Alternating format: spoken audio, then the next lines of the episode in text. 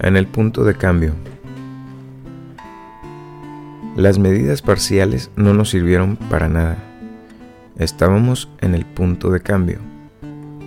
Entregándonos totalmente, le pedimos a Dios su protección y cuidado.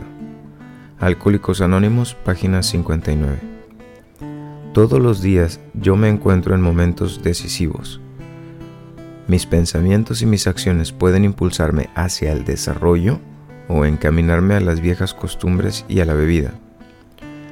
Algunas veces los momentos decisivos son comienzos, como cuando empiezo a encomiar en lugar de criticar a alguien, o cuando empiezo a pedir ayuda en lugar de intentarlo solo. Otras veces los momentos decisivos son finales, tales como cuando veo claramente la necesidad de dejar de alimentar resentimientos o el egoísmo.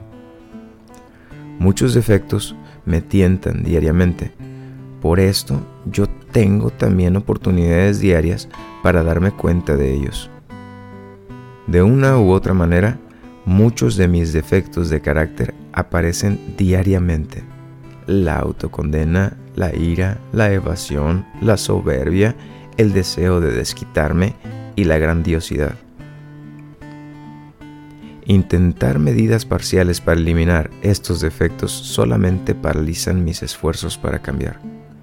Solamente cuando le pido ayuda a Dios con total entrega, llego a tener la voluntad y la capacidad para cambiar.